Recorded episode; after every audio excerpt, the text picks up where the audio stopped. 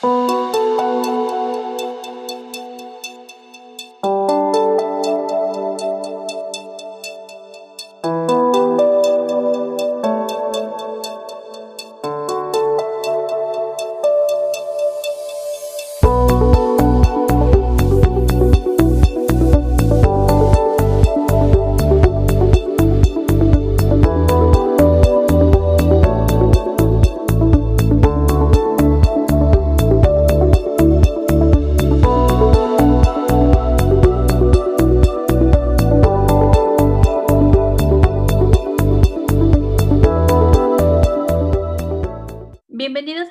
de hoy. A los que estuvieron en el episodio 1 y 2 sabrán cuál es el tema del que vamos a hablar, pero para los que no, les informo que el tema es ¿Por qué nos aprenden tiempos de pandemia? con nuestro invitado Alejandro Cadena. Bueno, eh, un gran saludo a todos los que nos están oyendo, un gran saludo igual a ti, gracias por haberme invitado a este, a dialogar sobre este tipo de, de temas que son muy importantes en la actualidad, ya que es algo que se está topando mucho, entonces tenemos que tenerlo muy presente. Bueno, y Alejandro, ¿cómo has estado? ¿Cómo has pasado esta semana? Ah, muy bien, muy bien. Eh, un poco atareado, pero nada que no se pueda resolver. Bueno, Alejandro, este, me alegro que te esté yendo bien la semana, aunque sea un poco atareada, pero bueno, los problemas tienen solución y pues como tú dices, ¿no? Todo se puede solucionar, todo tiene arreglo. Eh, la verdad es que mi semana también ha sido un poco atareada, un poco muy movida, la verdad, ya que estoy en las mismas que tú, pero con una buena organización todo se logra, todo se completa al tiempo que es. Es lo que yo siempre digo y bueno, siempre me ha servido. Pero bueno, no tenemos mucho tiempo, así que adelante con lo que tienes preparado para el programa.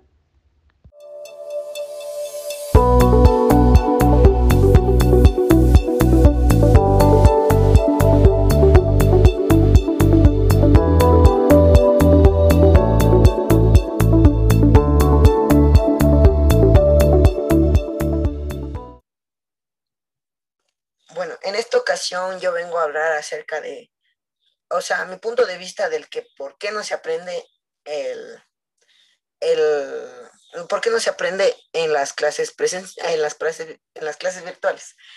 Eh, hay muchos puntos, pero yo creo que este tema es más de tener en cuenta la, la responsabilidad de cada uno de los estudiantes.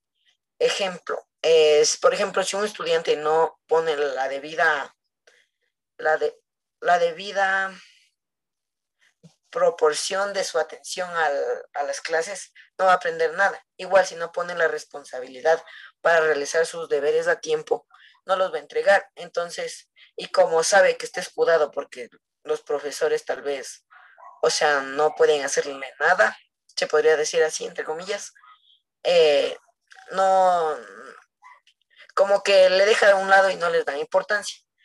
Tenemos dos puntos aquí en este tema, digamos, el de la responsabilidad es más un tema de, las, de los estudiantes de colegio y universidad.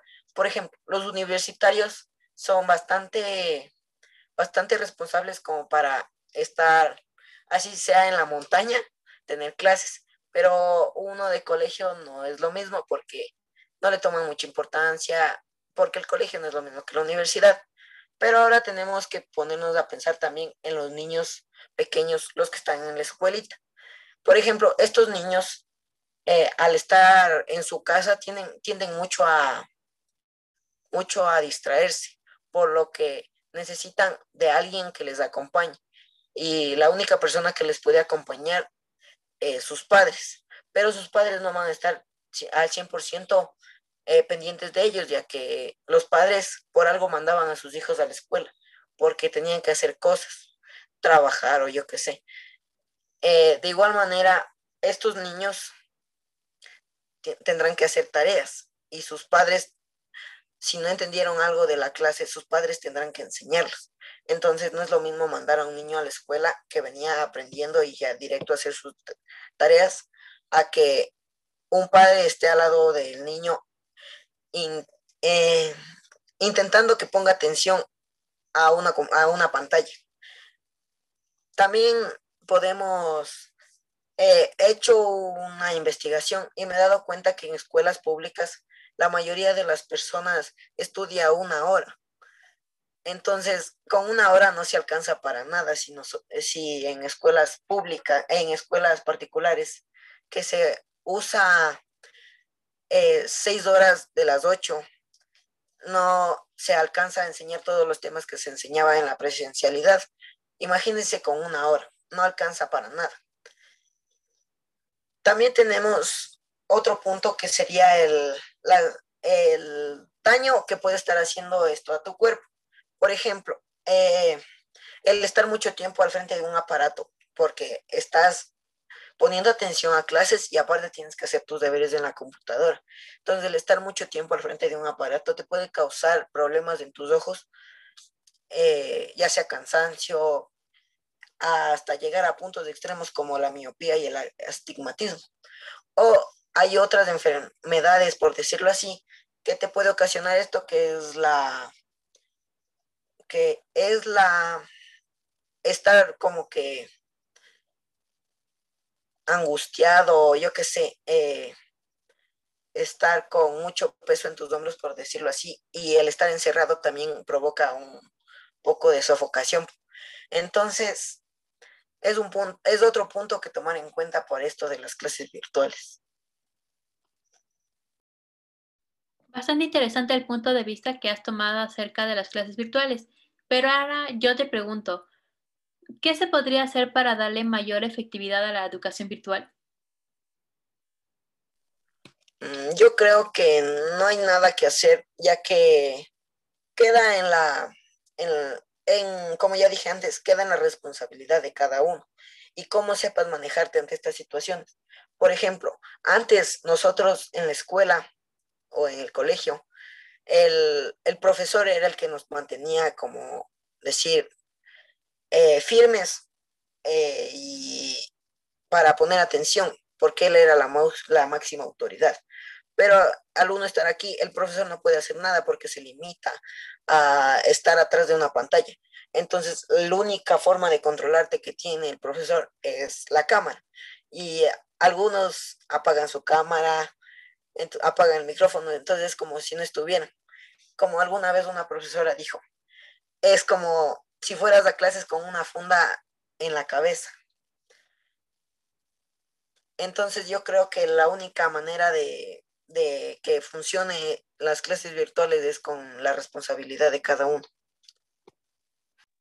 Y Alejandro, ¿tienes tú algún tip, algún consejo para los maestros para que ellos puedan poner como eh, cartas sobre el asunto?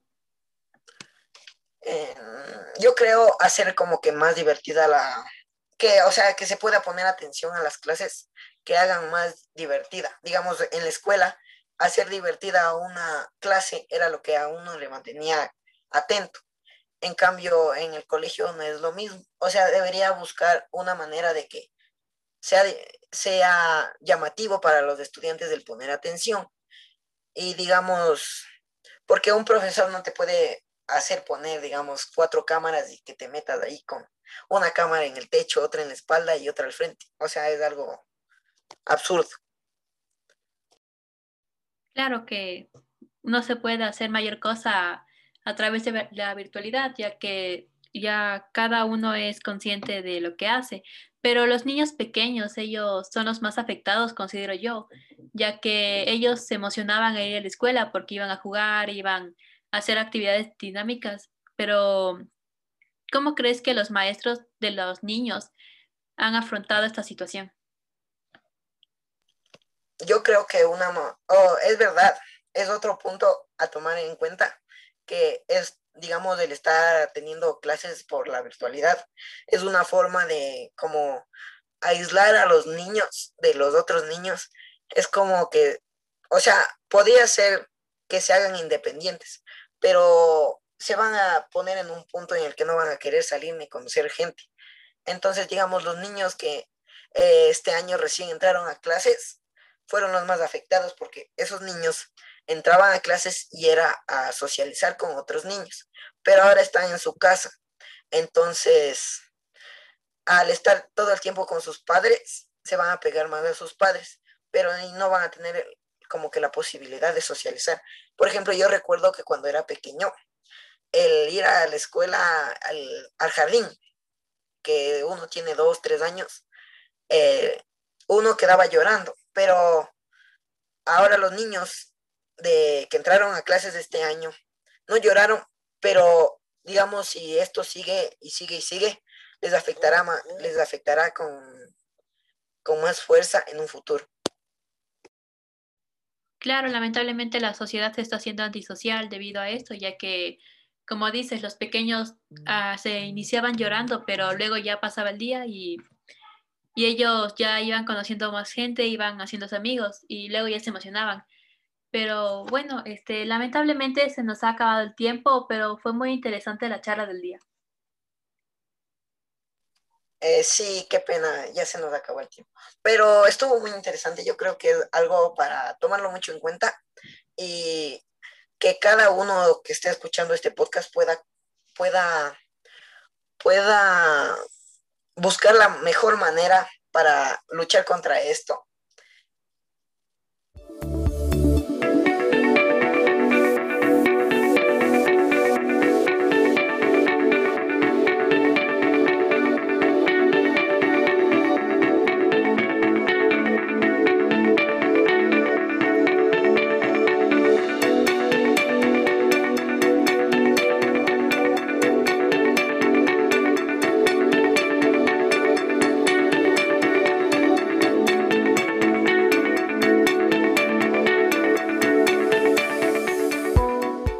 Bueno, eh, un gusto hablar contigo, Alejandro, y un gusto que todos sigan aquí escuchándonos.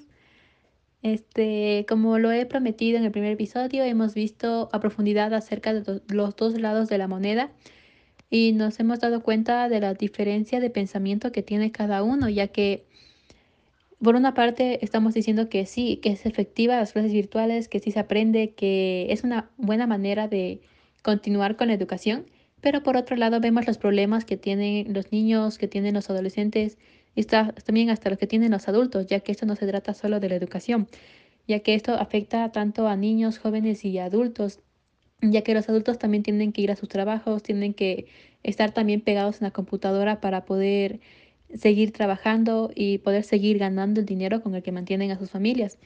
Y por eso considero que el punto de Alejandro es un punto bastante interesante porque estamos viendo cuáles son los verdaderos problemas que tienen las personas en la actualidad, como el problema de vista que mencionó Alejandro o como el problema de, la postura, que es un tema que también es muy, muy debatido, ya que no todos tenemos la, postura correcta para estar enfrente de un de estar enfrente de la computadora o del celular.